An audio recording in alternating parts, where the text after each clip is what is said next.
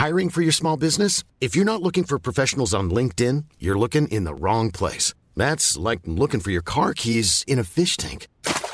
LinkedIn helps you hire professionals you can't find anywhere else, even those who aren't actively searching for a new job but might be open to the perfect role. In a given month, over 70% of LinkedIn users don't even visit other leading job sites. So start looking in the right place. With LinkedIn, you can hire professionals like a professional. Post your free job on linkedin.com slash people today. Nique la France. C'est la première question que je poserai à Mathieu Bocoté. Pour l'instant, face à l'info, 19h c'est l'heure, le JT Jeanne Cancard. En visite à Marseille, Emmanuel Macron réagit au débordement autour du Stade de France samedi soir dernier. Le chef de l'État renouvelle sa confiance à Gérald Darmanin et au préfet de police de Paris Didier Lallemand, tous deux dans la tourmente après le fiasco lors de la finale de la Ligue des Champions. On tirera toutes les conséquences de ce match, a déclaré le chef de l'État tout à l'heure.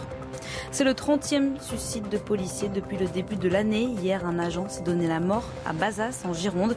Il était âgé de 51 ans et père de trois enfants. En Ukraine, selon Volodymyr Zelensky, 20% du territoire est désormais contrôlé par les forces russes, ce qui correspond à environ 125 km, soit près de l'équivalent de la superficie de la Grèce continentale.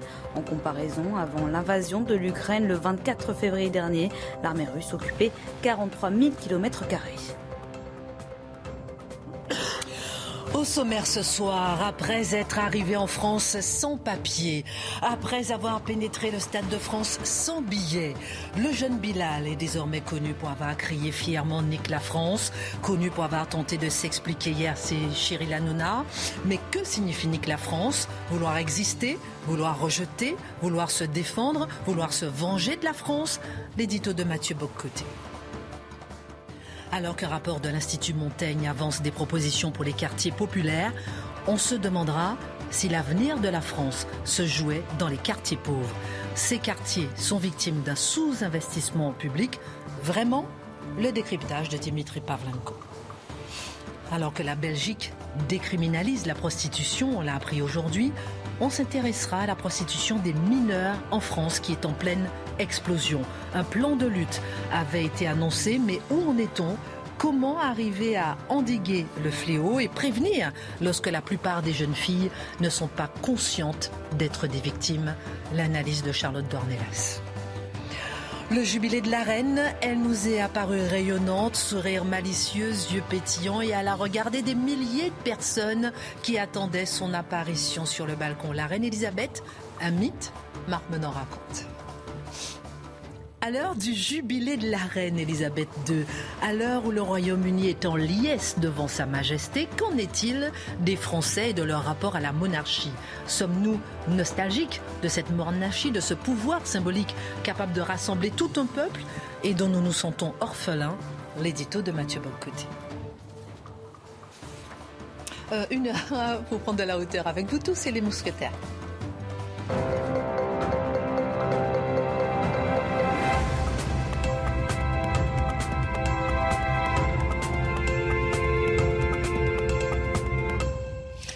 Bonsoir à tous, ravi de vous rencontrer. Ce soir, je dîne avec Mathieu Bocoté, je suis contente. Ce soir, Dimitri en colère. Les gars. Ce soir, Dimitri, ce soir, Dimitri en colère, on ne sait pas pourquoi. Mais non, c'est passé. Ce passé. soir, Charlotte est magnifique. Ce soir, Marc Menon, il a fait 3h30 d'antenne sur CNews. C'est pas assez, je reviens. donc son, son temps est dépassé. Et ce soir, j'ai du chocolat. Alors j'aime bien parce que c'est. Oui, mais encore. Alors c'est une jeune femme enseignante à Caen qui a envoyé du chocolat à moi pour vous quatre. Donc euh, si jamais elle peut m'envoyer mon chocolat à moi, ça serait cool. Je partage, mais je pense que j'ai été oubliée, mais c'est pas bien grave. Je- Et ensemble, je vous offrirai la moitié. Oh oui, je viens. Bah, Mais merci, merci, madame. hein. Merci beaucoup. Eh voilà, elle est enseignante, elle vous adore tous. Alors moi, je sais pas, mais je l'aime. C'est un cri qu'on entend souvent, très souvent, nique la France. On l'entend dans les banlieues souvent. On l'entend dans le rap, inévitablement. Mais on l'a entendu aussi samedi soir au Stade de France de la part du jeune Bilal, qui, dans un français approximatif, disait niquer la France. Il est allé s'expliquer hier soir chez Cyril Hanouna en cherchant aussi à se justifier. Mathieu, comment décrypter cette expression? Alors, c'est assez fascinant. C'est, euh, je, je, dirais ma pensée en une formule et ensuite je l'expliciterai. Pour moi, c'est un cri de guerre fondamentalement, c'est une formule qui témoigne d'un rejet non seulement non théorisé, non critique, mais un rejet viscéral, un rejet violent, un rejet total et un rejet avec un désir de vengeance et de domination, un désir d'humiliation de la France. Alors on aura compris, mais que la France, pour ceux qui ne le sauraient pas, ça réfère à une dimension sexuelle de l'existence. C'est la volonté d'humilier véritablement sur le mode du conquérant, euh, mais du conquérant qui est un soudard en fait, qui utilise cette formule en disant je vais vous humilier, je vais vous ruiner, je vais vous casser, vous vous en relèverez même pas. Donc c'est une formule qui revient en boucle et surtout ce qui me frappe, c'est que c'est une formule qui s'est normalisée. Ça fait partie du vocabulaire usuel. D'ailleurs, c'est ce que disait euh, hier. Euh, ce jeune analphabète euh, de passage chez, chez Hanouna en disant ben, vous savez c'est un terme qui, est normal. Je dis ça mais je pourrais dire autre chose. Son comparse à côté disait ben oui nique la France qu'est-ce qui est si grave à dire la France mais fondamentalement si je comprends bien personne vous a forcé à vous installer en ce pays. Personne n'a été vous chercher chez vous pour vous traîner ici de force, pour vous dire désormais vous vivrez en France, cher ami. Donc puisque vous êtes désormais ici, dans un pays que vous avez choisi, au point même de vous y installer de force sans respecter les conditions d'entrée élémentaires qu'il faudrait respecter, et que vous arrivez désormais, en, vous dites en fait, nique la France, et vous le dites à un point tel que vous vous filmez fièrement pour vous dire je la nique, et on devine que ça peut aller plus loin, eh bien, derrière tout cela, qu'est-ce qu'il y a? Il y a un désir explicite affiché, revendiqué, euh, désir revanchard, un désir d'humiliation, un désir de casser la France et de la traiter non pas comme un pays qui accueille, mais comme un pays à piller, à humilier. Il y a une dimension à travers ça, parce que puisque c'est une formule ritualisée, hein, c'est pas l'expression spontanée du génie poétique, c'est une formule ritualisée. Qu'est-ce qu'il y a derrière ce rituel? C'est que c'est devenu, et on le voit, vous le disiez, dans le rap notamment, ça, fait une semaine que j'écoute du rap français, je préfère Brassens. Alors quoi qu'il en soit, qu'est-ce qu'on voit dans ça? C'est une forme, parce que dans le rap français, c'est toujours, c'est très présent cette idée qu'il faut souiller la France, qu'il faut l'humilier, qu'il faut la casser, qu'il faut toute une série de... Pas tous, pas tous. Pas, tous. Pas tous les... Si, toutes, Christine, toutes. toutes. Écoutez, écoutez encore huit jours, vous allez en trouver quelques-uns qui faut pas comme ça. Alors, mais bien sûr, bien sûr, il y a de, belles, exceptions en tout. Mais cela dit, c'est un cri ritualisé.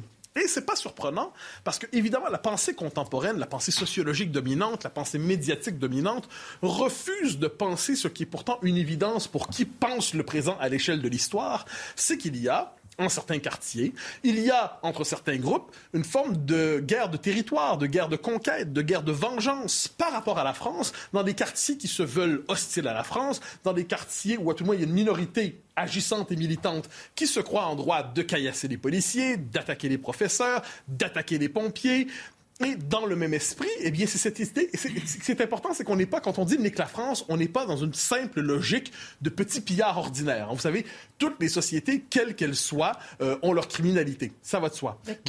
Pardon, je vous interromps, mais qu'est-ce que la France leur a fait?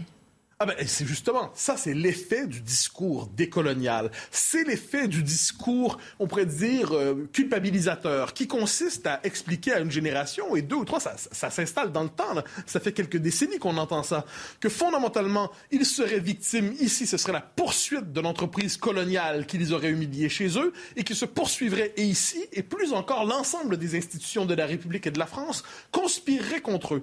Donc, même ici, profitant des avantages de la République, profitant des avantages de l'État, profitant des avantages de la France, ils seraient encore en situation de subordination systémique, en situation de domination euh, systématique et structurelle, et dès lors, ils ont droit au grand cri de vengeance, nique la France. Et j'y reviens, dernier mot dans ce premier segment, eh bien, à l'échelle de l'histoire, si on regarde les choses, il y a des conflits entre les communautés, il y a des conflits de territoire. Et il se trouve qu'aujourd'hui, en France, il y a un conflit avec des communautés, certaines communautés, à tout le moins certains qui prétendent parler au nom de ces communautés, qui sont dans leur esprit dans une presque guerre à la fois de partition et de conquête. C'est-à-dire, nous ne voulons plus de ce pays, ou à tout le moins ses représentants ne sont plus les bienvenus sur les territoires que l'on juge les nôtres, et on se permet d'attaquer ces symboles. Mais puisqu'on refuse de penser ce conflit intercommunautaire, parce qu'on aurait l'impression de basculer dans la pensée euh, intolérante et ainsi de suite, on se refuse de voir la signification de ce cri, je le redis, qui est un cri de guerre.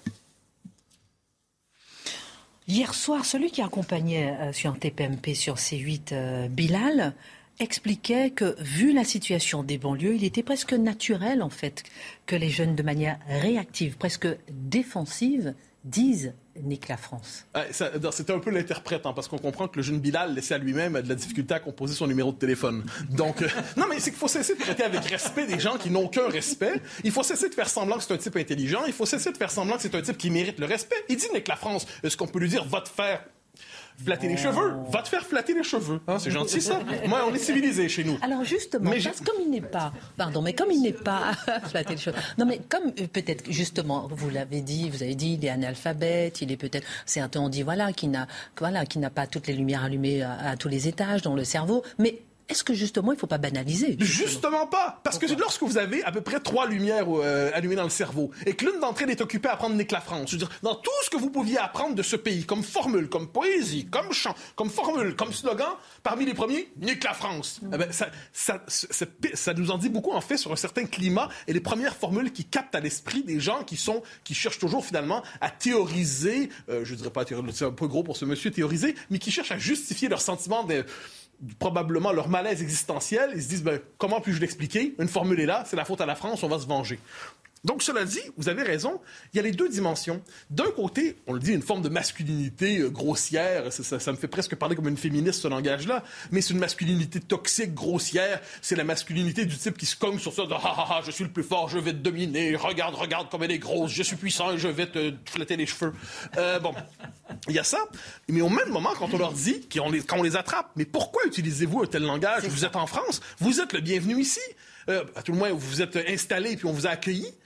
Qu'est-ce qui se passe? Et là, immédiatement, on passe de l'arrogance, presque à la manière de John Khan, à la pleurniche victimaire. Et là, on se trouve devant des gens qui se mettent à chouiner. Ah, mais c'est parce que la France, elle n'est pas gentille avec nous. Dans les quartiers, c'est très difficile. Dans les quartiers, la vie n'est pas facile. Dans les quartiers, nous souffrons. Et dès lors, puisque nous souffrons, nous avons le droit de dire « nique la France ». Et là, on se retrouve dans cette espèce de dialectique qui est un peu étrange. Donc, d'un côté, une forme de masculinité conquérante et toxique qui consiste à dire « je vous domine et je vous humilie de la manière la plus archaïque qui soit, et de l'autre, dès lors qu'on leur demande de se justifier, la réponse, ça consiste à se victimiser en disant finalement, ce cri de guerre n'est qu'un cri défensif. Je dis nique la France parce que vous avez été tellement dur avec moi que je ne peux pas dire autre chose que nique la France. Vous m'avez humilié, vous m'avez blessé, c'est une violence défensive. Et là, il y a toujours une armée de sociologues qui peuvent apparaître à ce moment-là pour justifier et théoriser ça en nous disant, tout comme que le racisme anti-blanc n'est pas du racisme, mais en fait c'est une réaction contre le racisme généralisé de l'homme blanc. Eh bien, nique la France, ce n'est qu'une manière de protester parce qu'on nous a pas donné la chance de crier Vive la France. Hein, c'est rusé, un sociologue. Hein. Cela dit, ce qui est drôle, on peut le voir en direct, et j'aimerais, je me tourne ici vers notre amie euh, Charlotte, qu'on pourrait surnommer l'arme nucléaire. Et je m'explique. C'est-à-dire? Il y a deux ans environ, deux, trois ans, devant Nick Conrad. Nick Conrad, c'est un rappeur. Vous savez, autrement dit, un personnage haineux qui croit faire de la musique. Euh, il avait dans sa chanson euh, je, je, Pendez les Blancs, je cite quelques extraits. Pendez les blancs. Je rentre dans des crèches, je tue des bébés blancs. Attrapez-les vite et pendez leurs parents. Je suis venu inverser le commerce gulaire-triant. Ça, ça veut dire triangulaire. Donc, c'est une référence à l'esclavage. Donc, ça veut dire qu'il vient réduire les Blancs en France en esclavage. C'est un discours raciste. C'est un discours haineux. C'est un discours où le type veut quand même pendre des bébés blancs. À l'échelle de l'histoire, on pourrait y voir un discours haineux. Bon, malgré même les sociologues y parviendraient. Mais ce type-là, donc, se retrouve devant Charlotte. Je crois d'ailleurs c'était sur CNews, si je ne me trompe pas qui lui dit Mais cher monsieur, ce que vous dites en ce moment, vous voulez enculer ma grand-mère. Cher monsieur, ce que vous dites en ce moment, c'est que vous avez... C'est pas moi, c'est lui. vous voulez flatter les cheveux de ma grand-mère. Je préfère. Euh, Gardons le langage châtié. Moi, pas, moi, je cite, hein, moi, je respecte les textes, hein, vérité de l'œuvre. Alors, Charlotte est là et lui pose la question Mais un instant, mais qu'est-ce que vous faites? Pourquoi vous vous comportez comme ça? Qu'est-ce que la France vous a fait? Et là, il se met à se liquéfier. Il se met à. Ah, ah c'est merveilleux comme ça. Regardez là sur YouTube, c'est magnifique ah parce qu'on le voit dire. Ben, et là, soudainement, il est tout penaud, il est tout petit. C'est comme il est désagrégé en mille miettes, en mille morceaux. Il dit, c'est dur dans les quartiers, vous savez, avec tout ce qu'on a subi et tout ce que j'ai subi, je ne peux pas faire autrement que pendre des bébés blancs. Alors là, vous savez, moi, quand, moi, quand je suis malheureux, généralement, je sais pas, je, me gratte ou je, je, hurle secrètement, je pends rarement des bébés blancs. Mais ce monsieur considérait ça légitime. Et ce qui m'a fascine dans cette rhétorique c'est le grand extrême. D'un côté, extrême violence, de l'autre côté, comportement de petit être fragile, de petit lapin fragile chouineur. Et ça, c'est fascinant. Donc, est-ce que c'est parce que c'est un réflexe culturel qui m'échapperait? J'en sais absolument rien. Est-ce que c'est une tentation stratégique pour justement la victimisation est payante aujourd'hui? Ça me semble être une explication plus plausible. Quel lien faites-vous entre ce cri et les événements de samedi? Je vous pose la question juste après la Minute Info. J'ai encore une autre question à vous poser. Je n'ai pas envie de vous lâcher là-dessus. On dîne toujours ensemble? J'espère. Vous n'êtes pas trop fâchés? Pas du tout, je triomphe, je dîne avec vous. Mes questions, ça va? Ah, Ça va parfaitement. Bon, d'accord. Vous n'avez pas à prendre des bébés blancs, hein? Non, non, non, non, rarement, rarement. Allez, la Seulement minute, les la minute Info. En France, la santé mentale des jeunes inquiète. Elle continue de se dégrader. La crise sanitaire a fait exploser leur mal-être. C'est l'alerte lancée aujourd'hui par un psychiatre de l'enfant et de l'adolescent à l'hôpital Robert Debré à Paris. Plus de deux ans après le début de la pandémie, la vague de problèmes psychiatriques n'est toujours pas retombée. À presque un mois du fameux défilé aérien du 14 juillet, c'est l'heure des répétitions pour les pilotes d'avion de l'armée de l'air qui viennent repérer les lieux à bord d'hélicoptères. Au programme survol des Champs-Élysées, des différents points stratégiques du défilé. Tous les regards, les caméras et les téléphones portables rêvés sur Buckingham Palace aujourd'hui pour le jubilé de platine de la reine. Les Britanniques sont venus en liesse pour la voir, elle qui est apparue toute de bleu vêtue à deux reprises au balcon, entourée des membres de sa famille, excepté Meghan Markle et le prince Harry, exclus du balcon, car désormais considérés comme membres non actifs de la royauté. Retour sur le plateau. Deux questions à vous poser, Mathieu. Euh, Quel lien faites-vous entre ce cri Nique la France et les événements de samedi au Stade de France qu'on a vu l'application en pratique de ce que veut dire ce cri.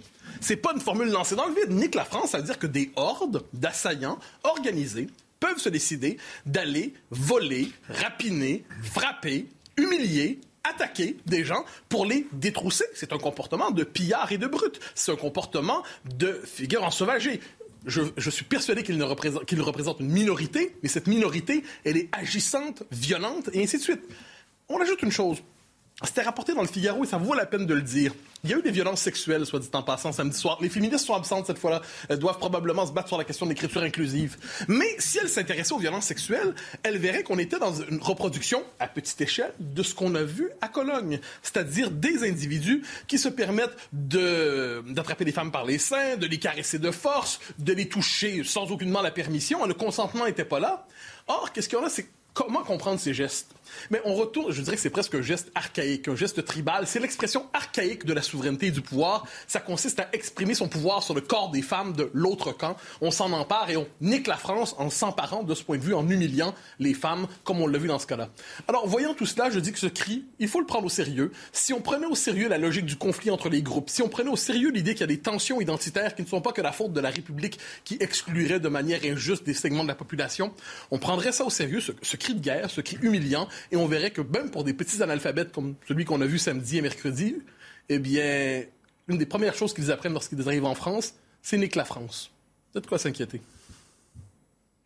Est-ce que, peut-être que je me tourne vers vous, euh, mon cher Marc, pour être constructif, est-ce qu'il y a pas... Non, non, non, mais vous aussi. Non, mais je me dis entre, justement, ah ben, je vous la pose à vous, entre ce... entre- On me flatte les cheveux. je vous adore. Entre ce nique la France et la victimisation, est-ce qu'il n'y a pas un chemin? Qu'est-ce qu'ils pourraient faire? Qu'est-ce que vous pourriez leur conseiller Puis je envie de leur proposer un entre-deux. Mais, si, Mais- si, non, si. non, non, il n'y a mais- pas un entre-deux entre nique la France et vive la France. Il y a vive la France, vive la France et vive la France, c'est tout. Ils ont la chance. Je dis entre nique la France et la victimisation. Non, oui, mais- Vous proposez- Attendez, Moi, je vous donne la parole. Ma troisième, pa- ma, ma troisième option, c'est vive la France. D'accord. Et c'est tout simple. La France, c'est un pays merveilleux, à l'échelle de l'histoire et au temps présent. Mm. C'est un pays magnifique, avec des traditions contradictoires et fécondes. C'est un pays exceptionnel qui inspire à travers le monde. Mm. La France est, inspire encore aujourd'hui. Les Français sont un peu tristes, mais vu de l'extérieur, la France est magnifique et vu de l'intérieur aussi. Eh bien, puisqu'ils ont la chance d'y vivre et d'y entrer même illégalement, mais ils sont acceptés, ils sont même pas repoussés, ils peuvent s'en dire, Eh apprenez à dire vive la France. Franchement, ça vous fera pas de mal et apprenez à aimer ce pays. Sinon, pourquoi vous y installez? Non, mais c'est surtout que là, ils vivent repliés sur eux-mêmes, ils ne veulent pas voir la réalité. C'est quoi la pauvreté? Il n'y a pas de Français euh, blancs qui sont dans la pauvreté Ben oui, il y a une catégorie sociale qui est une catégorie qui malheureusement a tendance à s'amplifier par les temps qui courent. Et ces gens-là ont des souffrances du quotidien, de mauvais salaires, etc., etc. Mais c'est pas au nom de leur appartenance à une minorité. C'est la logique d'un monde où il n'est pas toujours facile, selon les temps, de trouver sa place dans la société. Dès 1833, les canuts de Lyon se levaient contre leur patron et demandaient à être dans la considération de ceux qui les exploitaient. Vous voyez, c'est pas d'aujourd'hui. Remplacer Nick la France par Vive la France, on retient. Et si l'avenir de la France se jouait dans les quartiers pauvres? C'est une question qu'on va se poser, Dimitri, puisqu'un rapport de l'Institut Montaigne paru ce matin s'empare de la question et entend répondre à tous ceux qui prétendent que ces quartiers consomment trop de prestations sociales. Eh bien, c'est faux, assurent les auteurs qui formulent 31 propositions pour recoudre le lien entre ces quartiers et le reste de la nation, peut-être pour arriver à leur faire dire vive la France. Bah, c'est-à-dire que oui, ce, rapport, pour faire le lien avec ce que vient de dire Mathieu, c'est entendre proposer des solutions pour que euh, dans 10 ans, dans 20 ans, parce que c'est un travail de longue haleine, hein, euh, on ne dise plus nique la France. Alors, c'est un travail qui est très intéressant, ce rapport, euh, qui a dimension, en revanche, qui est clairement politique. Hein. D'emblée, c'est une réponse à l'extrême droite qui est citée dès la quatrième ligne du préambule. Hein. Donc, bon, l'extrême droite se voyant accusée de n'avoir Dieu que pour les quartiers pauvres, euh, pour mieux les stigmatiser en ne parlant que d'immigration, de faillite de l'intégration, d'islam, délinquance, etc. Bon. Alors, en résumé, la thèse des auteurs, c'est que les quartiers pauvres, en fait, sont une chance pour la France, mais à condition de leur donner les moyens et surtout de leur donner les bons moyens. Alors, d'abord, les quartiers pauvres, qu'est-ce que c'est? Euh, C'est les 1514 quartiers euh, prioritaires de la politique de la ville. C'est-à-dire, en fait, il y a une définition technique de ce qu'on appelle les QPV, les quartiers prioritaires de la ville. Taux de pauvreté qui est le triple de la moyenne nationale. Alors en France, hein, quand même, il faut toujours leur dire, 14,5% des gens sont dans la pauvreté. La pauvreté, c'est quand vous, vivez avec euh, moins de 1000 euros par mois. Hein, donc dans ces quartiers-là, c'est 45% de taux de pauvreté. Deux fois et demi le taux de chômage de, de la moyenne nationale, donc c'est-à-dire entre 22 et 25% de chômage. Et alors, il y a une typologie aussi des quartiers prioritaires de la ville qui est faite par euh, le rapport. D'abord, vous avez tout ce qu'on appelle les quartiers post-industriels. Donc, c'est beaucoup dans le nord, le nord-est de la France. Les quartiers excentrés, donc c'est les quartiers euh, populaires, les cités que vous voyez autour des petites villes et des moyennes villes. Et puis enfin, vous avez ce qu'ils appellent les quartiers maquiladoras. Alors les maquiladoras, qu'est-ce que c'est?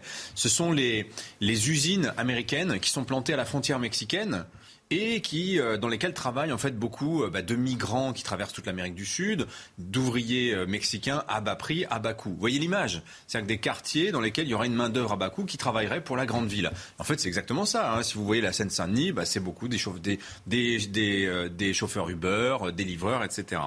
Donc les banlieues des métropoles. Voilà. Alors en tout, ça, ça fait quand même un peu plus de 6 millions de personnes. Donc près d'un Français sur 11, on va dire, qui vit dans ces QPV, quartiers prioritaires de la ville. Euh, et quartiers qui sont parfois des villes entières. Hein. Vous avez des villes de région parisienne où vous avez 70% de logements sociaux, logements sociaux qui sont enfin, présents en, proportion écrasante dans ces quartiers-là et qui sont marqués par donc un échec scolaire important, de la délinquance, du trafic de drogue et outre la pauvreté, bah, ce sont des lieux de concentration des flux migratoires. Voilà un peu ce dont parle ce rapport. Alors, les auteurs de ce rapport affirment que ces quartiers sont victimes d'un sous-investissement public. On a quand même du mal à le croire. Ah oui, bah ça peut surprendre parce qu'en 2020, le Sénat rappelait que depuis 2003, on a consacré 45 milliards d'euros à la rénovation urbaine, donc prioritairement de ces quartiers. Hein, vous avez euh, l'image derrière, on le voit. Ce sont des quartiers qui ont été réaménagés, c'est les coups de peinture, d'isolation thermique, parfois des quartiers qu'on a rasés pour reconstruire des bâtiments plus petits. Donc 45 milliards sur 20 ans, ça fait une belle somme quand même. Mais c'est euh, de l'aide bâtimentaire, si vous voulez. C'est vraiment le bâtiment. Ça n'a pas réglé tous les problèmes sociaux. Et on apprend dans le rapport que 40% des quartiers prioritaires de la ville n'ont pas de crèche. Alors vous avez une famille sur quatre qui est monoparentale, c'est-à-dire une maman qui est toute seule avec ses enfants, qui a besoin d'une crèche pour aller travailler. C'est 15% dans la moyenne nationale. Hein. Vous avez 250 médecins pour 100 000 habitants dans ces quartiers quand la moyenne nationale, c'est 400 médecins. Vous avez un jeune sur six qui est décrocheur scolaire, alors que vous avez plus d'un prof sur trois qui a moins de 35 ans, donc qui est moins expérimenté que la, moyenne nationale des profs. Il y a 36% de bibliothèques, en, en moins par habitant, trois fois moins d'équipements sportifs, deux fois plus de ménages qui n'ont pas de voiture. Vous avez deux quartiers prioritaires de la ville sur trois qui n'ont pas de bureau de Pôle emploi. Et 160 de ces quartiers, donc 1 sur 10, qui ne disposent d'aucune desserte en transport. Et là, on pense par exemple à l'image de Clichy-sous-Bois, où il n'y a, a rien, il n'y a même pas un bus qui passe. Et qui plus est, dans ces quartiers-là, et c'est la réponse hein, euh, ce que disait vous disiez en introduction, contrairement à ce qu'on dit, gros consommateurs de prestations sociales, vous avez dans ces quartiers-là un taux de non-recours qui est très élevé. Des gens qui ne, ne, demandent pas les aides auxquelles ils ont droit. 43% quand même de taux de non-recours, c'est très important. Et le département de la Seine-Saint-Denis aussi, contrairement à ce qu'on croit, bah, c'est un gros contributeur de la protection sociale, huitième département contributeur, alors qu'il est le plus pauvre de France. Alors, en fait, la question que se posent les auteurs, c'est pourquoi s'étonner, vu le recul de la puissance publique dans ces quartiers, vu le taux de concentration de pauvreté et de l'immigration, comment s'étonner qu'une offre politique sociale globale, comme l'islamisme, bah, prenne ses quartiers dans ces quartiers-là, justement. Et donc, le rapport dit, voilà, on a une menace d'archipélisation qui est reconnue par les auteurs du rapport, et donc ils vont formuler 31 propositions. Je vous les donne maintenant. On a on va marquer une pause, effectivement, pour connaître ces 31 propositions. Et puis pour savoir, euh, je vous demanderai justement après la pause, est-ce que les Français sont prêts à accepter de payer bah euh, justement pour ces quartiers? Est-ce que les quartiers ont besoin d'argent ou ont besoin d'ordre public, tout simplement? On en parle après la pause. Euh, tout de suite, Jeanne Cancard. C'est l'un des chantiers majeurs de son nouveau quinquennat. Emmanuel Macron se penche sur le dossier de l'éducation depuis Marseille. Le chef de l'État annonce vouloir généraliser à toute la France l'école du futur, une expérimentation pédagogique menée à Marseille qui consiste à mettre des moyens tout en donnant plus de liberté aussi pédagogique aux enseignants, une manière d'esquisser la feuille de route du nouveau ministre de l'Éducation nationale pour la rentrée. En Ukraine, selon Volodymyr Zelensky, 20% du territoire est désormais contrôlé par les forces russes, soit près de l'équivalent de la superficie de la Grèce continentale. En comparaison, avant l'invasion de l'Ukraine le 24 février dernier, l'armée russe occupait environ 43 000 km de l'Ukraine. C'est le début de la tournée européenne des Rolling Stones. Le groupe de rock britannique a célébré ses 60 ans avec un premier concert hier soir à Madrid. Les Stones ont programmé 14 dates, dont deux en France, à Lyon et à Paris, fin juillet. Retour sur le plateau, alors qu'un rapport de l'Institut Montaigne avance des propositions pour les quartiers populaires. On en parle avec vous, Dimitri. Quelles sont ces propositions? Bah Écoutez, au vu du tableau que je vous ai dressé, c'est-à-dire quand même, on voit qu'il y a un déficit de services publics qui est quand même assez flagrant dans, les, dans, ces quartiers prioritaires de la ville, bah, l'essentiel des mesures, c'est du rattrapage. Et essentiellement l'école d'ailleurs. Les crèches, il faut construire des crèches, l'école, la sécurité. Hein, il manque 13 500 policiers dans les quartiers prioritaires de la ville. On s'étonne qu'il y ait des problèmes d'insécurité et euh, un sentiment d'impunité des délinquants dans ces quartiers-là. 13 500 policiers. Et donc le rapport propose par exemple de créer des postes de magistrats directement dans les commissariats pour que les peines soient prononcées tout de suite hein, et que le sentiment d'impunité soit coupé à la racine. Vous avez des propositions aussi pour inciter les entreprises à investir dans le développement économique de ces quartiers en intégrant notamment euh, bah, les quartiers pauvres dans les critères ESG, vous savez, les critères d'investissement socialement responsable. Voilà, et puis aussi systématiser la présence de gardiens et de médiateurs dans les logements sociaux. Besoin d'argent ou besoin d'ordre? Bon, d'accord, j'arrête avec ma question. Mais les deux, mon capitaine. Hmm. Les deux. Le gouvernement va-t-il s'en inspirer de ce rapport? Ah bah écoutez, on va voir. En tout cas, Sonia, Sonia Mabrouk recevait ce matin sur Europe 1 l'un des deux auteurs du rapport, Hakim El Karoui. Regardez le tweet de Gérald Darmanin qui est tombé moins d'une heure après. Ce matin, il fallait écouter Hakim El Karoui sur Europe 1 même si on peut avoir des désaccords, voilà un homme courageusement modéré qui porte un constat inspirant sur les difficultés et les espoirs des quartiers populaires inspirants. C'est le ministre de l'Intérieur qui parle, le ministre de l'Intérieur qui a des gros problèmes avec le mot délinquance en ce moment. Hein, c'est intéressant. Bon, écoutez, de toute évidence, on voit qu'il y a un travail énorme à faire sur ces quartiers prioritaires de la ville et un travail de longue haleine. Ça, en, tous, tout le monde en convient. Mais la question qu'il faut se poser, c'est comment les classes moyennes et populaires qui ont fui ces quartiers, hein, qui en sont partis, comment vont-ils prendre toutes ces attentions qui sont accordées aux quartiers prioritaires de la ville. Tous ceux que Nicolas Sarkozy avait trouvé la formule, les gens trop riches pour être pauvres, mais trop pauvres pour être riches, hein, tous ceux qui ne vivent ni l'aisance ni l'assistance, qui euh, donnent beaucoup à travers leurs impôts, mais qui reçoivent peu, bah, tous, ceux qui, tous ceux qui, depuis 30 ans, depuis que Jacques Chirac avait formulé le diagnostic de la fracture sociale, eh ben, voient se concentrer l'attention des pouvoirs publics sur les quartiers pauvres. 45 milliards en 20 ans pour de la rénovation, on va pas dire inutile, mais enfin cosmétique. 45 milliards. Voilà. Et donc, vous voyez, on est passé petit à petit à l'État-providence ciblé comme cela sur les plus pauvres. Et sans doute est-ce nécessaire, mais ça a des effets sociaux qui sont destructeurs. Les effets sociaux, c'est lesquels? Bah, ça dévalue la valeur travail d'abord. Hein. Ça, ça, génère artificiellement de l'égalité au bas de l'échelle sociale. Euh, ça nourrit évidemment aussi la critique de l'assistanat, la et puis ça ronge aussi le consentement à l'impôt.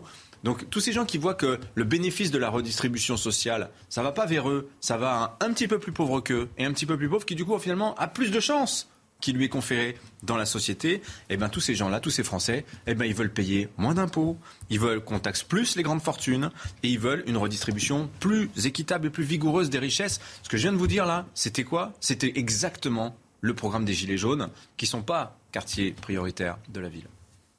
Merci euh, Dimitri pour ce regard sur euh, ce rapport de l'Institut Montaigne, outil d'influence. On verra effectivement ce que ça donnera. Charlotte. La prostitution des mineurs est un phénomène en progression en France. Le Parisien aborde aujourd'hui la question. Le constat est alarmant et on se souvient qu'un plan de lutte avait été abordé euh, en novembre dernier. Qu'est-ce qu'il en est aujourd'hui?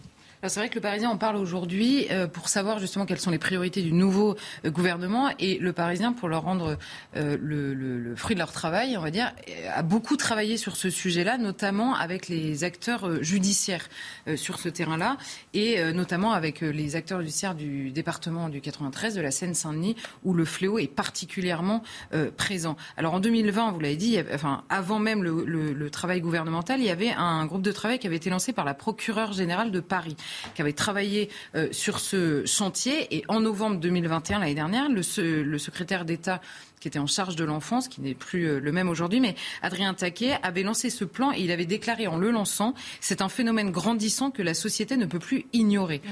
À l'époque, il avait donné une estimation, il estimait qu'il y avait 7 à 10 000 mineurs qui étaient concernés en France par euh, la, la, prostitution. la, prostitution. et entre les mains de proxénètes. Hein. Il faut bien avoir euh, ça à l'esprit. Et l'association Agir contre la prostitution des enfants, qui, qui euh, travaille énormément là-dessus, elle avance le chiffre de 10 à 15 000 mineurs, disant que les chiffres précédents cités par le ministre ont été dépassés en quelques années seulement. ce qui est sûr, c'est que tous s'accordent à dire que la situation empire. Elle empire sur le nombre d'enfants concernés, sur le rajeunissement des mineurs prostitués. Ils découvrent maintenant des jeunes filles qui sont euh, prostituées avant 14 ans. Alors, c'est pas, pas moins glauque à 15 ans, mais avant 14 ans. Presque des enfants, c'est euh, C'est ça avant 14 ans, une grande consommation de protoxyde d'azote, vous savez, cette, euh, drogue euh, qu'on retrouve parfois sur les trottoirs, hein, qui est très consommée un peu partout et de manière générale, drogue et alcool beaucoup, et beaucoup de déplacements à domicile. J'insiste là-dessus parce que ça rend les enquêtes beaucoup plus compliquées. Pourquoi les déplacements se font à domicile et dans des hôtels qui ne sont pas euh, à côté des domiciles des gens. Ce qui rend tout beaucoup plus compliqué, c'est que vous savez, en 2016, il y a une loi qui a été votée qui euh, considère désormais les clients des prostituées comme des délinquants. Et comme euh, les, les, clients sont désormais recrutés sur Internet, et en plus là vous ajoutez l'aggravation de la minorité de la jeune prostituée à laquelle ils ont recours, ils préfèrent avoir des rendez-vous dans des hôtels qui sont parfois même complices, soit loin de chez eux, soit carrément à domicile pour évidemment rendre le travail des enquêteurs impossible possible. Euh, et alors, pour vous donner, j'ai noté trois choses qui montrent un peu l'ampleur du phénomène. La brigade des mineurs de la police judiciaire de Paris a créé un groupe dévolu aux affaires de proxénétisme créé en septembre 2021. En quatre ans, alors là, c'est l'un des trois référents proxénétisme au parquet des mineurs de Bobigny. Dites-vous bien qu'au parquet des mineurs, il y a trois référents proxénétisme. moi, franchement, je, n'en revenais pas. Euh, pour, euh, qui, voilà, leur qui ne s'occupent que de ça, au parquet des mineurs. Bon, parce qu'on découvre aussi en travaillant euh, sur ce sujet que parfois les proxénètes sont eux-mêmes des mineurs et parfois même des filles mineures. Voilà. Euh, et lui dit, euh, donc en quatre ans, les choses ont beaucoup évolué. Il y a une prise de conscience collective absolument nécessaire parce que il disait même chez les, les éducateurs euh, spécialisés, chez les parents, c'est un tel tabou qu'il était extrêmement difficile de de, de cibler, bah oui, puis de dénicher en, en, gros les victimes euh, de cette prostitution. Et chaque semaine, alors là un autre chiffre qui nous donne un peu l'idée, chaque semaine en moyenne, deux nouveaux signalements parviennent au parquet des mineurs de Bobigny sur des faits de prostitution de mineurs. Donc euh, il y, a, une évolution à la fois du, procédé, mais une évolution aussi de la prise de conscience des différents acteurs euh, qui sont en place, qui avant euh, ne captaient pas forcément l'état de vie de ces jeunes filles qui, ont du mal évidemment à en parler et, on avait parfois du mal à le déceler. Donc on a compris un phénomène où il y a de plus en plus de prostituées de plus en plus jeunes. Est-ce qu'on connaît, on arrive à détecter le profil des victimes de ces pratiques? Alors, eux disent qu'il est difficile d'établir un profil type, notamment, euh, notamment désormais un profil type social. et on, trouve des jeunes filles euh, dans plusieurs milieux sociaux, mais globalement, bon, c'est évidemment une écrasante majorité de jeunes filles il y a un peu de, garçons, mais c'est très rare, et qui sont fragilisés par leur environnement euh, familial, beaucoup de décrochage scolaire. Et alors le truc atroce, c'est que souvent, c'est des, des, jeunes filles qui ont un traumatisme passé avec leur corps, soit des enfants battus, des enfants violés, euh, et enfin oui, des enfants battus ou violés, en tout cas agressions euh, sexuelles. Et alors ça, c'est le truc atroce. La, la plupart ont fait un passage dans un foyer de l'aide sociale à l'enfance. Et alors là, je vais vous citer euh, le Margot Millet, qui, qui travaille au pôle juridique de l'association Agir contre la prostitution des enfants. Elle qualifie, elle, les abords des foyers de l'aide sociale à l'enfance de, ouvrez les guillemets, lieu de recrutement pour la prostitution des mineurs. Donc ils arrivent, c'est des prédateurs, elle le dit, des prédateurs, souvent des délinquants de cité. Et elle dit, elle, ces victimes viennent de tous les milieux sociaux, elles ont été placées dans des foyers parce qu'elles adoptent des conduites à risque, comme les fugues ou l'automutilation après avoir subi des violences sexuelles, du harcèlement à l'école ou sur les réseaux sociaux. Et donc vous avez des magistrats qui disent c'est atroce parce que parfois on a du mal à déceler le recours à la prostitution ou la, prostitution de ces enfants. Comme elles ont des comportements extrêmement risqués, on les envoie, on les sépare parfois de leur famille. D'ailleurs, il y a un sujet aussi sur le placement de l'aide sociale à l'enfance c'est un vrai sujet euh, à part. Et donc on place parfois ces jeunes filles les mettant entre les bras euh, de euh, proxénètes qui vont en plus ajouter à ça la prostitution.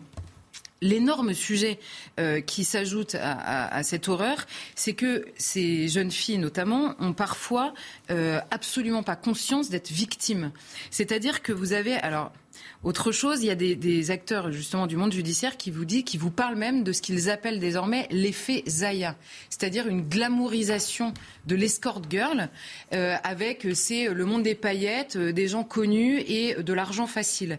Et donc ils, ont qualifié ça d'effet Zaya. Ça veut dire que ça revient quand même extrêmement souvent. Alors il y a évidemment la question de l'argent, il y a la rhétorique de je fais ce que je veux de mon corps et donc je suis libre si je veux de décider de me faire de l'argent avec ça.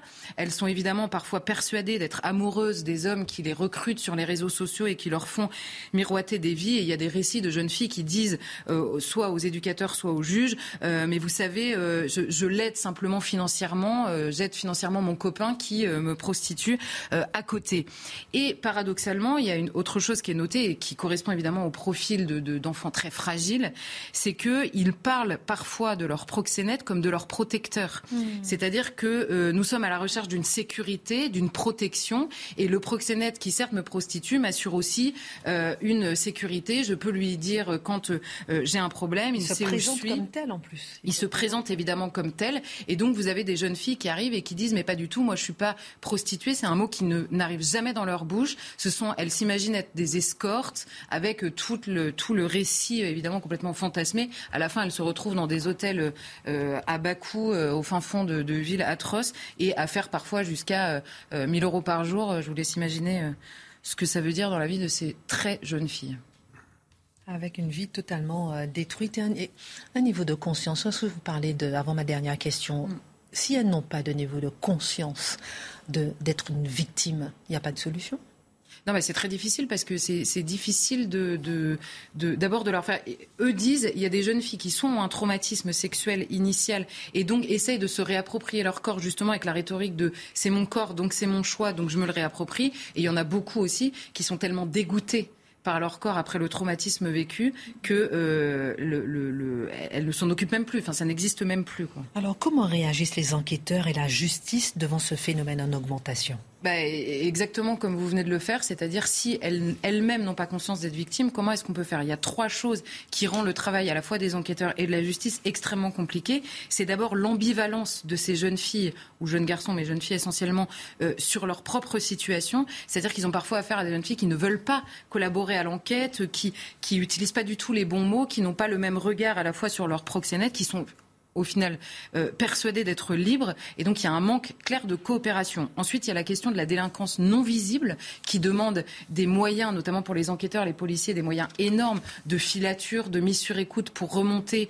euh, euh, bah, les réseaux parfois extrêmement organisés et qui génèrent beaucoup d'argent. Alors, j'ai appris à cette occasion que par ailleurs, la prostitution dans le monde, c'est-à-dire le commerce du corps des autres, hein, dans le monde, c'est la troisième source de revenus illicites.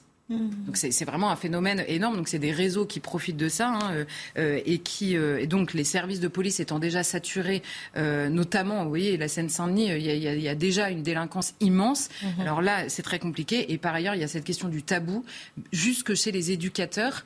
Et, là, notamment, le plan de lutte du gouvernement avait identifié cette problématique-là, de se dire il faut absolument que les enquêteurs, les policiers et les éducateurs soient beaucoup mieux formés à déceler euh, cette prostitution chez des mineurs qui ne l'évoquent pas toutes seules. Marc Menant, euh, on voit justement cette inversion de valeur finalement, c'est-à-dire présenter la prostitution comme euh, une, une vie saine, une vie de rêve, alors qu'en fait c'est la destruction de son propre corps. Qui dit inversion de valeur dit avoir déjà des valeurs. Pour avoir des valeurs, on l'a où? Dans la cellule familiale. Comment avoir des valeurs aujourd'hui? Ah oui, mais sauf que Charlotte nous rappelle le traumatisme initial. Les trois quarts ont été des enfants martyrs. C'est-à-dire, comment voulez-vous, quand vous subissez les agressions, pas spécialement sexuelles, mais la violence des adultes que vous vivez dans des conditions sordides, vous perdez, vous, ne gagnez pas, parce que ça se gagne, la dignité, le respect de soi. Vous êtes au contraire dans l'avilissement, et ça, c'est enraciné en vous. Donc malheureusement, euh, c'est tout cela qu'il faut remettre en perspective. C'est lamentable, mais. Merci en tout cas Charlotte pour ce point sur la prostitution des mineurs en augmentation. Dans un instant, la dernière partie de l'émission, le jubilé de la reine. On va sourire un peu. On va sourire un peu. On, parle de tout, hein, des, sujets difficiles, euh, moins difficiles, souriants. Euh, euh, parfois des gros mots. Et même la reine d'Angleterre. Et même la reine d'Angleterre. gros mots parmi d'autres. si on écoute Renault, oui. Allez, Jeanne Cancard, ensuite le jubilé de la reine et la monarchie. Est-ce qu'on n'est pas nostalgique, nous, en France? On en parle. En visite à Marseille, Emmanuel Macron réagit au débordement autour du Stade de France samedi soir dernier. Le chef de l'État renouvelle sa confiance à Gérald Darmanin et au préfet de police de Paris Didier Lallemand, tous deux dans la tourmente après le fiasco lors de la finale de la Ligue des Champions. On tirera toutes les conséquences de ce match, a déclaré le chef de l'État tout à l'heure. À Paris, avoir un deux roues va coûter encore plus cher. À partir de septembre prochain, les motards devront payer leur stationnement. Ça y est, la mesure a été adoptée hier par le Conseil de Paris. La Fédération française des motards, en colère de son côté, appelle à manifester le 26 juin prochain. Coco Goff contre Igaz Viantec, c'est la fiche de la finale du tournoi féminin de Roland Garros. À seulement 18 ans, l'américaine Coco Goff se qualifie pour sa première finale de Grand Chelem. Elle affrontera samedi la numéro 1 mondiale, Igaz Viantec, la favorite qui a facilement disposé de la russe Kazatkina 6-2, 6-1 tout à l'heure. Sommes-nous orphelins de la monarchie? Nous sentons-nous orphelins de la monarchie? Quel est le sentiment que nous avons par rapport à cette monarchie passée lorsqu'on voit justement le jubilé de la reine? On en parle avec vous, euh, Mathieu, dans un instant, juste avant. La page histoire et page du jour avec vous, euh, mon cher Marc, la reine Elisabeth II, on l'a vu apparaître souriante, très attendue par tous euh, ces Britanniques et par le monde entier d'ailleurs. Un mythe alors moi, ce qui m'intéresse, comme toujours, surtout avec une femme qui nous, qui nous éclate, je dirais, dans cette lumière lorsqu'elle est au balcon à 96 ans. Ces petits yeux-là, pétillants, malicieux. Elle regarde les uns et les autres. Elle s'émerveille comme une gamine en regardant passer les avions et les hélicoptères autour d'elle. Vous avez remarqué à un moment donné, les, escadrilles forment la lettre, les lettres, euh, les, chiffres 70. Et elle est là que toute, toute guillerette. Et ça, c'est formidable. Alors, qui, qui est-elle? Qui est-elle? Eh bien, il faut nous placer le 21 avril 1926 chez le duc et la duchesse d'York. Le duc est le fils du roi George V, son deuxième fils. Donc, théoriquement, il n'est pas du tout appelé à régner un jour, à monter sur le trône. Et on est tout content quand même de savoir que la duchesse attend un enfant, car le frère aîné du duc d'York est un personnage qui deviendra Édouard VIII plus tard. Oh là là là là. Il n'a aucune mentalité. Il ne sait pas se tenir, ce garçon-là. C'est une sorte de, allez, de muscadin qui ne cesse de chercher à briller devant les dames et surtout des dames mariées. Alors, le roi peste en disant mais c'est pas possible, jamais il ne faudra que ce garçon arrive sur le trône. Ah, mon Bertie. C'est comme ça qu'il euh, surnomme le duc d'York. Lui, ce serait l'avenir. Et là, on attend petit garçon, petite fille. C'est pas important. Chez les Anglais, de toute façon, on est héritier du trône quand on se présente le premier ou la première. Et à 3 heures du matin, en ce jour-là, le ministre de l'Intérieur assiste à l'événement. Alors vous allez dire, mais pourquoi le ministre de l'Intérieur? Eh bien parce que depuis le XVIIe siècle et Édouard III, où on dit qu'il y a eu la subtilisation d'un nourrisson décédé dès la naissance avec un autre. Et donc cette substitution, il ne faut pas qu'elle se reproduise. Alors quand on est proche du trône comme ça, il faut un témoin. Et c'est le ministre d'Intérieur. Il regarde. Hmm, c'est bien une petite fille, je peux garantir tout cela. Et on envoie tout de suite le message au maire de Londres qui, lui, adresse un télégramme au roi George V, qui est à, Burkingham, en train de dormir tranquillement. On le réveille. Sire, sire, sire, c'est une petite fille. Oh, joie formidable Il se précipitera le lendemain avec son épouse et il est totalement toqué de cet enfant dès ses premiers balbutiements. Notons que pour le baptême, on fait venir de l'eau du Jourdain. Eh oui, L'eau du Jourdain, c'est l'eau du Christ, forcément, toute une symbolique. Et les parrain et marraine, c'est le roi et la reine. Cet enfant, elle se montre très rapidement espiègle tout en étant réservée. Mais le roi, quand il a quelques instants, se l'accapare littéralement. Tant et si bien que quand il y a un, euh, petit voyage de la famille loin de lui, il dit Mais la vie n'est plus pareille. Quand elle n'est pas là montée, il est d'une tristesse infinie. Et en revanche, quand elle revient et les années passent, il lui parle des chevaux, il lui raconte des histoires extraordinaires. Ce sont toujours les chevaux qui sont en scène. Et l'enfant sera obsédé par cet animal encore aujourd'hui. Elle les regarde. Elle a l'une des plus belles écuries qui soit. Notons au passage d'ailleurs que pour la première fois en 2013, l'un de ces éléments qu'elle fait courir a enfin remporté le derby d'Epsom. Alors bref, elle est là, euh, à 4 ans, elle a son premier poney. Et quand on lui demande, tu feras, tu, feras quoi quand tu seras grande? Moi, je serai cheval. C'est formidable. Et ensuite, elle veut. à la Margaret.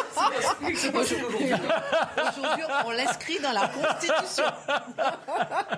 Et alors après, il y a Margaret qui arrive, sa petite sœur. Elles sont inséparables, elles sont entichées de la même façon. Il y aura aussi les chiens. Ah, les, petits chiens. Vous savez, euh, ces chiens qui sont relativement teigneux, elle, dès l'âge de 7 ans, elle en fait son univers.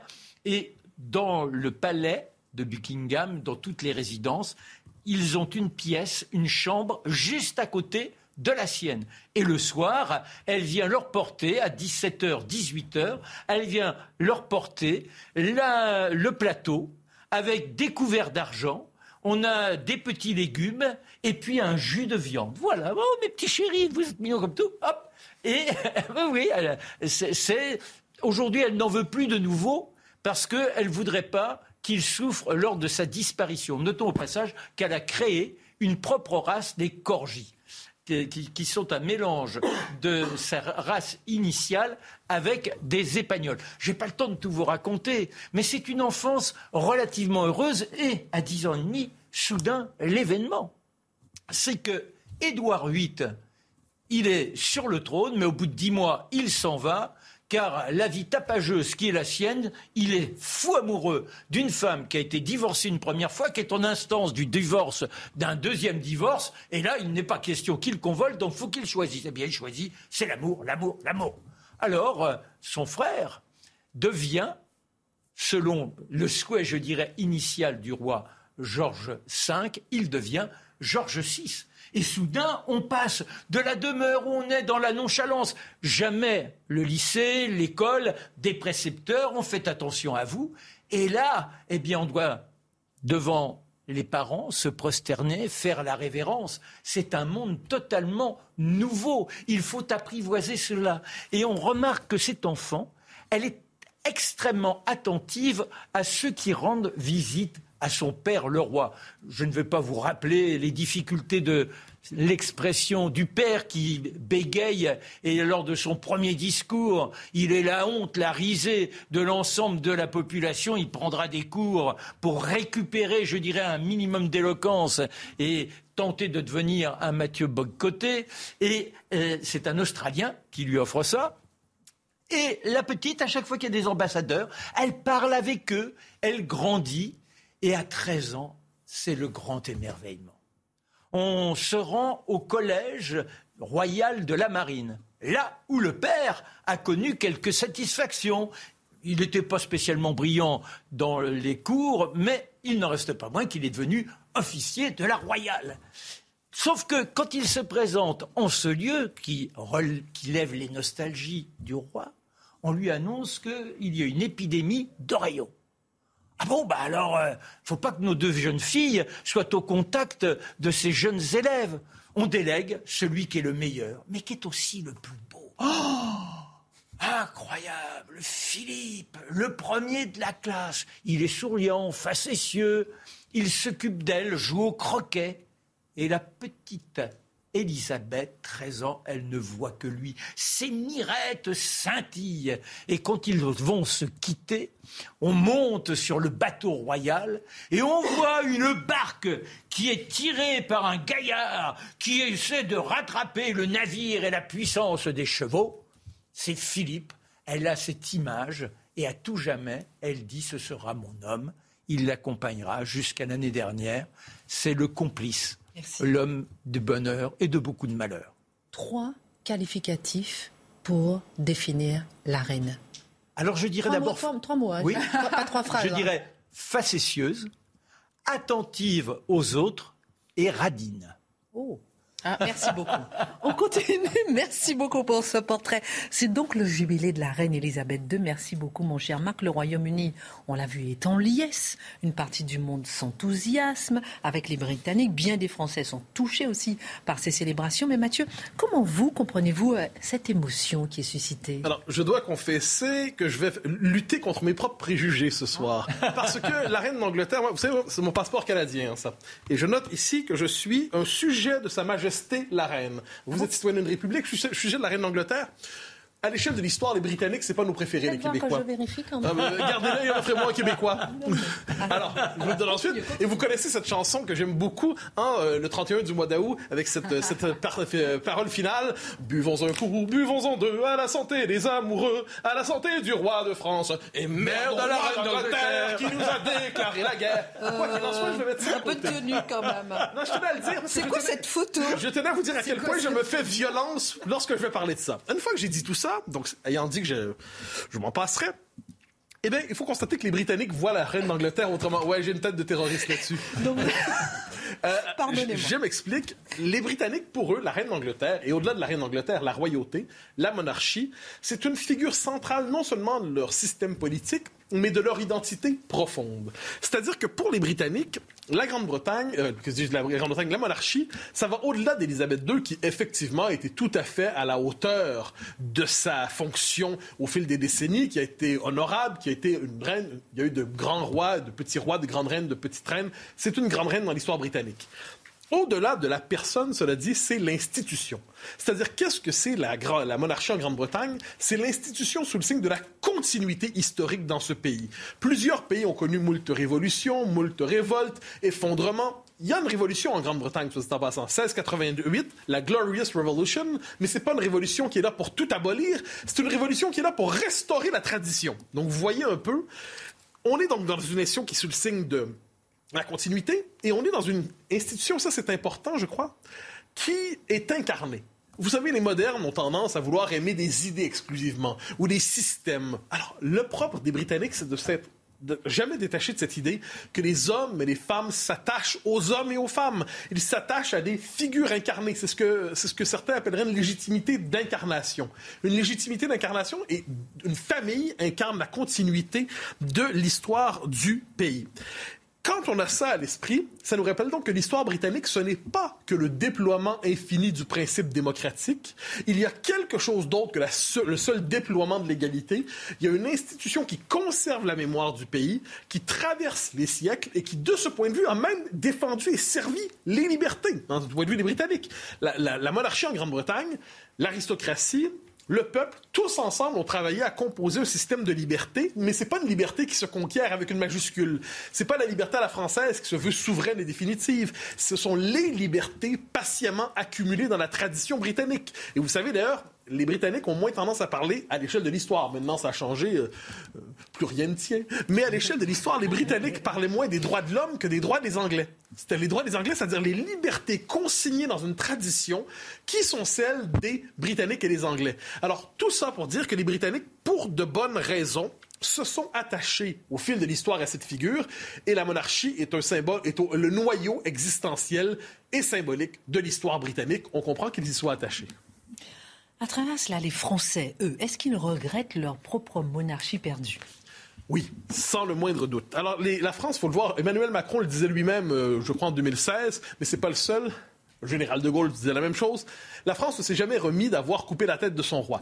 C'est le propre du peuple français qui est à la fois monarchiste et régicide. On veut une figure qui est incarnée. On aime d'ailleurs la droite française euh, a trouvé une moyen de fantasme toujours sur l'homme providentiel. Donc l'homme qui va au-delà des doctrines, qui incarne. C'est cette idée d'une figure qui incarne au-delà des idées. Ça, c'est très important. Ça fait partie de la culture politique française. Mais au même moment, c'est euh, l'histoire de la République, de la Révolution, où on s'en est débarrassé et on prétend avoir fait un acte héroïque euh, à l'échelle de l'humanité avec ça. plusieurs le croient avec, euh, avec raison, probablement. La mort du roi, une partie de la France ne s'en est jamais remise, et de ce point de vue, elle regarde la monarchie britannique comme un symbole de ce qu'aurait pu être autrement l'histoire de France. Alors, on s'entend, lorsqu'on se tourne vers la monarchie, en France, certains, lorsqu'ils se disent monarchistes, ou à tout le moins lorsqu'ils regardent plus simplement avec tendresse la monarchie, sans espoir de la restaurer, ils nous disent deux choses. Ils nous disent, premièrement, l'histoire de France ne commence pas avec la République. C'est une manière de dire, lorsqu'il y a un appel à la monarchie, que l'histoire de France commence avant 89 et il faut avoir un souvenir positif, ou à tout le moins légitime de cette partie de l'histoire. L'histoire de France ne commence pas avec la Révolution. je crois que c'est un des aspects de l'attachement à la monarchie dans la mémoire collective. Très important de rappeler ça. On fait la minute info et ensuite on continue plusieurs questions encore. C'est l'un des chantiers majeurs de son nouveau quinquennat. Emmanuel Macron se penche sur le dossier de l'éducation depuis Marseille avec au programme retour des maths pour les élèves de première qui le souhaitent dès la rentrée prochaine. Le chef de l'État annonce aussi vouloir généraliser à toute la France l'école du futur. Une expérimentation pédagogique menée à Marseille qui consiste à mettre des moyens supplémentaires tout en donnant plus de liberté au niveau pédagogique pour les enseignants. En Cisjordanie occupée, quatre Palestiniens ont été tués en deux jours, dont un ce matin. Il s'agit d'un jeune homme de 17 ans qui avait, été blessé par une balle de l'armée israélienne. Depuis le début du mois de mars, les violences se multiplient. 19 personnes, en majorité des civils, ont été tuées dans des attaques perpétrées par des Palestiniens et Arabes israéliens. Les célébrations des 70 ans de règne de la reine Elisabeth II ont débuté aujourd'hui avec un défilé militaire aérien qui a euh, été troublé par un incident. Des individus ont été filmés en train d'interrompre le défilé des soldats en s'allongeant sur le sol. Sur Twitter, un collectif a déclaré que l'objectif des militants était de perturber les, les célébrations du jubilé de platine de la reine en exigeant que les terres royales soient récupérées. Les princesses, quoi. Est-ce que. Est-ce que les Français sont attachés à la monarchie? Ben, Ils sont attachés à ce que dans leur histoire, je l'ai dit, la monarchie est un symbole de continuité historique pour eux aussi. Pour eux aussi. Et on pourrait dire que la Ve République a restauré la monarchie sous la forme républicaine. Et ça nous parle aussi du rapport à la République en France. Parce qu'en France, une partie de la classe politique, du milieu intellectuel, ne voit pas dans la République un régime, un régime qui serait le meilleur régime. La République est presque une forme de figure universelle. C'est comme et elle devait à terme se substituer à la France. Elle devait uniquement universaliser l'identité française jusqu'à provoquer à terme l'extinction de l'identité historique de la France pour que la France se confonde avec l'humanité. Mais euh, l'histoire du monde ne veut pas ici. Chaque peuple a sa propre histoire et je dirais qu'il n'y a rien de plus particulier que le rapport français à la République. Mais j'y reviens, je pense qu'il y a en France une nostalgie un, un, attachement symbolique, non pas un désir de restauration, mais il y a une part manquante de soi que l'on cherche lorsqu'on admire la reine d'Angleterre et ce qu'elle représente.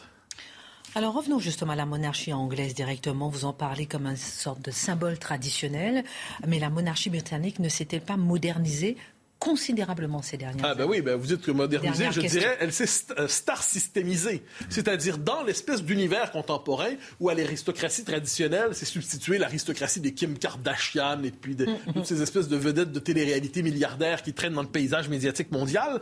Eh bien, cette aristocratie d'hier arrive avec un privilège, un prestige particulier qui est celui de la tradition, du supplément d'âme. Le problème, c'est comme on le voit quand il y a l'organisation du mariage princier, royal et ainsi de suite, selon les codes du star system planétaire aujourd'hui, eh bien, je crois que la monarchie britannique sacrifie une part de sacré elle sacrifie une part de sacré pour gagner une part de glamour. Mais le glamour finit toujours par disparaître, alors que le sacré, lui, il est dur à reconquérir. Alors, je ne crois pas que les Britanniques vont en finir avec la, la couronne. Je ne pense pas qu'ils le souhaitent. Il n'y a aucune chance de ça. Mais la dimension sacrée va-t-elle survivre à Élisabeth II? Je n'en suis pas certain. Il se pourrait qu'elle se traîne, soit pour un bon moment, la dernière grande reine. Viendra ensuite le temps des people. De ce point de vue, ce serait un peu triste pour l'histoire des Britanniques. Je leur souhaite pas tant de mal non plus. C'est quand même la chef de l'Église anglicane. Et donc le prince Charles, lorsqu'il sera roi, sera le chef de l'Église anglicane. La spiritualité est consubstantielle. Consubstantielle, merci. Je fatigue un peu. La dimension sacrée de la France, elle est où? Ah ben voilà, je pense qu'elle elle se trouve dans ce sens du patriotisme tout à fait remarquable, dans la continuité historique, le sentiment aussi, je crois, que la France porte en elle-même un message pour le monde. Il y a aussi dans cette, je dis continuité historique, ça veut dire qu'on ne saurait réduire l'histoire de France à la République. Vous connaissez la formule de Peggy. Euh, notre, je la quand je veux la dire, mais en gros, c'est notre République, le royaume de France. Il y a quelque chose de magnifique là-dedans. Il faut retrouver le sens de la continuité et ce trésor exceptionnel qui est justement l'identité française. Le sacré. Merci à tous. Excellente fin de semaine. Et euh, tout de suite, Pascal Pro. Et nous, à lundi. Tout de suite, Pascal Pro et ses invités dans l'heure des pros 2.